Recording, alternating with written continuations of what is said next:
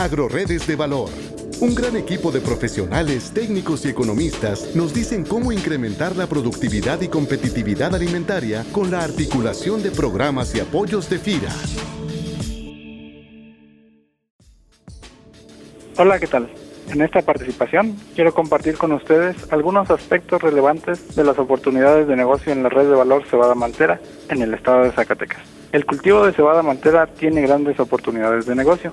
Históricamente, Zacatecas se ha caracterizado por una alta vocación para el cultivo de frijol y baja para el cultivo de otros granos. Sin embargo, la cebada maltera se adapta muy bien a las condiciones climáticas predominantes en el estado, lo que potencializa su cultivo en algunas regiones, principalmente en el centro y noreste del estado, pues tiene una vocación natural para el cultivo.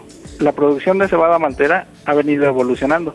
En el ciclo primavera-verano 2016, en Zacatecas se sembraron 25.476 hectáreas en condiciones de temporal y en el ciclo otoño-invierno 2015-2016 1.895 hectáreas en riego. En total, 27.371 hectáreas que representaron el 6.5% de la superficie sembrada a nivel nacional. Esta cantidad creció a una tasa media anual de 23.13% desde 2010. Junto con el aumento de la superficie cultivada aquí en el estado, el volumen de producción también se ha incrementado, gracias al aumento de los rendimientos, los cuales pasaron de 1.1 toneladas por hectárea en 2010 a 1.78 toneladas por hectárea en 2016. Sin embargo, se han obtenido rendimientos de 3.8 toneladas por hectárea.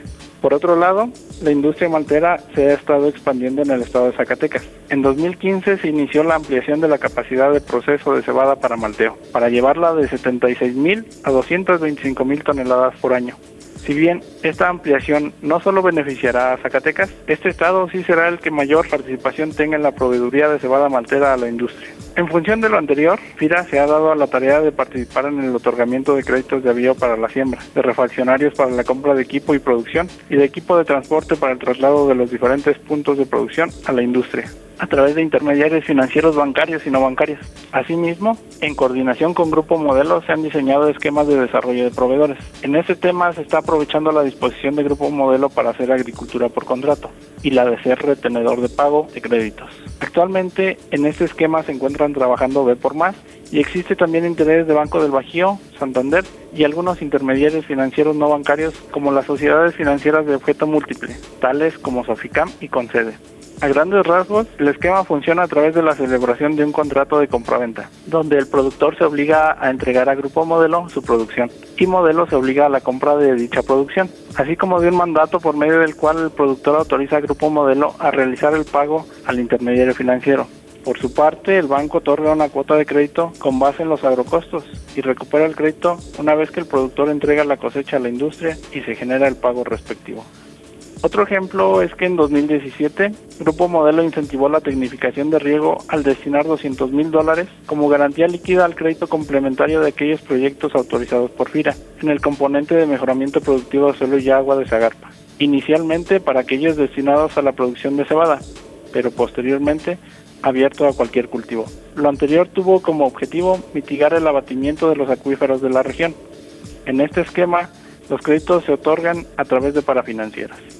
Sin embargo, la penetración de crédito y participación de FIRA en esta red es aún pequeña, pero con un potencial enorme, por lo que se están generando estrategias que permitan mayor penetración, principalmente esquemas de masificación de crédito y el de participación de sociedades cooperativas de ahorro y préstamo. Asimismo, a través de organizaciones de productores, se pretende implementar parques de maquinaria para ampliar la oferta para el correcto cultivo de cebada maltera. Con las acciones anteriores, se pueden integrar correctamente a los productores a un esquema de proveeduría, ya que se calcula que existe un potencial para más de 42 mil hectáreas, que se pueden fondear o garantizar a través de créditos de bio. Asimismo, crédito para la inversión en sembradoras, cosechadoras de granos pequeños, tractores y demás maquinaria e implementos, así como equipos de transporte y construcción de bodegas. Lo anterior beneficiaría a más de 5 mil productores, con la oportunidad de sustituir el crédito del frijol por otro más rentable, como el de cebada, que además tiene un costo de producción menor y propicia la compraventa segura del producto bajo esquemas de agricultura por contrato.